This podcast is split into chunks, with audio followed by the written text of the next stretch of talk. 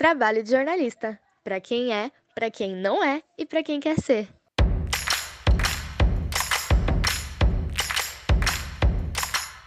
Quando você ouve o termo jornalismo independente, o que vem à sua cabeça? E jornalismo autoral, freelancer ou alternativo? Você sabe o que é? Foi essa a pergunta que nós fizemos quando começamos a estudar esse assunto.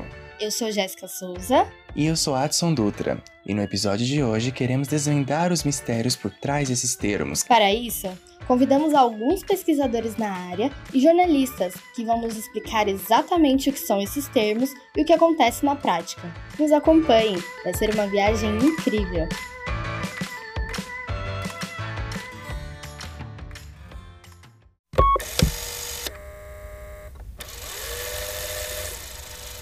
Para contextualizar, vamos começar pelos dois termos mais usados: jornalismo independente e jornalismo alternativo. Ao longo da pesquisa, vimos que estes dois termos são como irmãos e não podem ser muito dissociados. Roseli Figaro, nossa primeira entrevistada, é pesquisadora na área de comunicação. Ela nos explica um pouco sobre o jornalista independente e alternativo. Porque eles são alternativos a alguma coisa. Alternativos a quê? Ao jornalismo que é praticado pelas empresas de jornalismo. E também alternativo e independente dos grandes conglomerados de mídia. Então, eles se colocam claramente contra o jornalismo feito em oposição, em outro campo, diferente daquele dos, do jornalismo praticado pelas empresas tradicionais de jornalismo, de organização mais coletiva, mais horizontalizada, buscando formas de financiamento alternativas que não vinculadas à publicidade da forma tradicional como ela é vista, etc.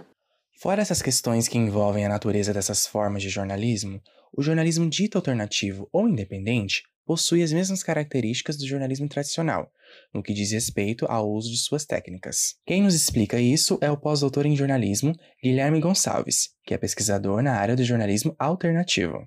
Boa parte daquilo que a gente via no jornalismo, chamava-se jornalismo alternativo, eram, na verdade, reprodução de técnicas do jornalismo que a gente conhece, né? Do jornalismo de referência, no final das contas, né? Aquela, aqueles critérios de objetividade, né?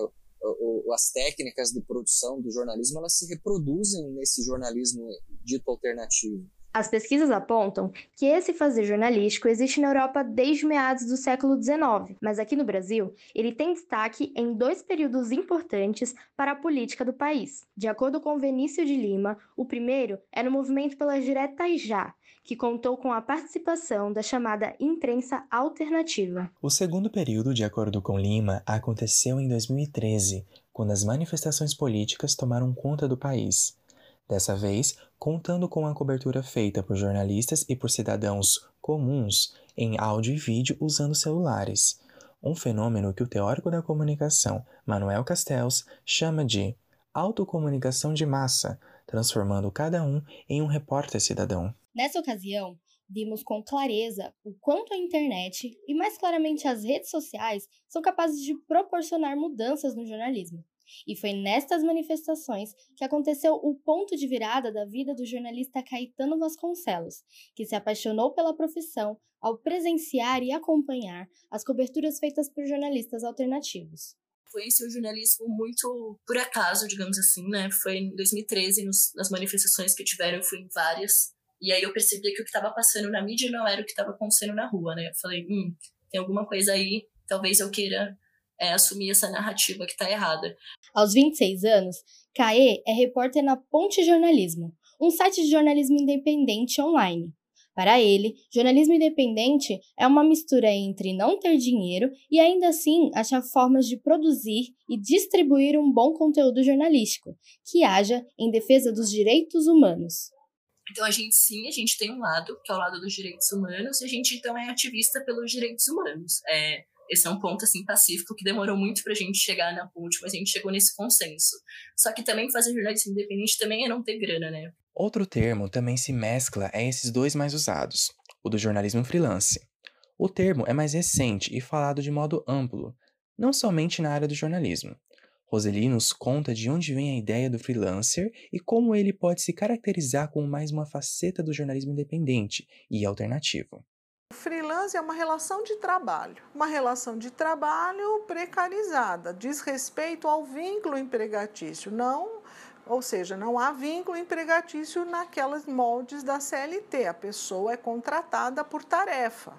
O fato principal é que a internet é uma grande possibilitadora dessas formas de jornalismo, como destaca Guilherme. E aí, mais recentemente, a gente tem essa explosão né, resultante da internet, que permitiu que uma série de outras possibilidades eh, se tornassem realidade, que passassem a integrar esse panorama jornalístico brasileiro. E aí nós vamos ter uma diversidade muito maior agora, né? É na internet que um outro fazer jornalístico, com um caráter um pouco mais autoral, ganha novamente espaço. O jornalismo autoral tem relação com o jornalista que escolhe uma linguagem mais literária e que traduz as pautas e discussões de outra maneira, de um modo mais personalizado.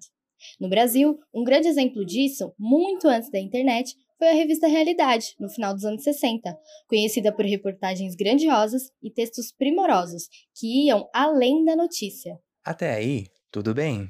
A questão é que temos visto pessoas que não são jornalistas produzindo esses conteúdos, principalmente em blogs, nas redes sociais, como o YouTube, como é o caso da economista Jennifer Souza, de 26 anos, ela é blogueira de futebol e fala do São Paulo Futebol Clube no site Esporte Digital e em alguns projetos que buscam a inserção da mulher na crônica esportiva. É, eu comecei a produzir conteúdo, mas por falta de ter alguém para ouvir. Eu cresci numa família que meus primos e meus irmãos falavam que não iam discutir futebol comigo porque eu era mulher. E aí eu comecei a escrever nas redes sociais, né, as minhas opiniões sobre as partidas, é o que eu achava de determinados jogadores.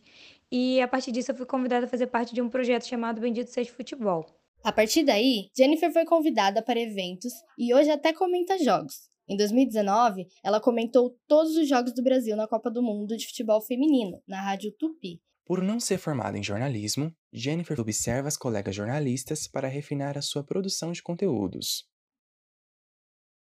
Então eu fui tendo mais um pouco de contato com o jornalismo, vendo um pouquinho do jeitinho delas, de como elas falavam, como elas escreviam. E aí eu fui pegando um pouquinho de cada uma até encontrar como cada característica de cada uma fazia sentido para mim. Ela nos explica ainda como funciona a monetização do seu trabalho autoral. Pensando assim na parte monetária, eu produzo conteúdo para digital esporte. E aí eu recebo por isso, né? Mas não é um salário. É só um cachê que vai variando de acordo com o número de anunciantes do programa. Neste assunto, Guilherme é categórico. E aí aqui nós temos um grande problema porque está se mostrando para a sociedade, de modo geral, não é necessariamente jornalismo, né? Mas ele vem com uma cara de jornalismo. Ele vem embalado, né? Por, um, por uma, uma aura de jornalismo. É claro que tem pessoas que não são formadas, né, que não são jornalistas necessariamente, que vão fazer um bom trabalho jornalístico. Né? E eu acho que essa é uma questão para a gente problematizar, senão a gente, senão a gente abre assim o mercado. Entretanto, tudo tem mais de um lado, e segundo o próprio Guilherme, as redes sociais dão voz ao público, e a criação de conteúdos como o de Jennifer são bons e do agrado da audiência que a segue. Eu acho que é legítimo, sabe? Eu acho que as pessoas têm que ter o direito do, da, da livre expressão, da opinião. Eu não, eu não vejo problema nenhum nisso. Agora, o grande problema, no meu ponto de vista, é quando a gente começa a chamar isso, né, muitas vezes, de jornalismo.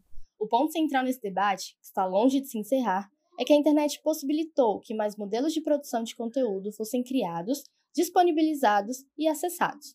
Alguns podem ser classificados como jornalismo, outros só como conteúdo mas ambos detêm fatias não exclusivas da audiência. Agora que já falamos um pouco sobre produtores de conteúdo e jornalismo independente, alternativo e autoral brasileiro, vamos conhecer alguns profissionais dessas áreas e entender como seus trabalhos são percebidos.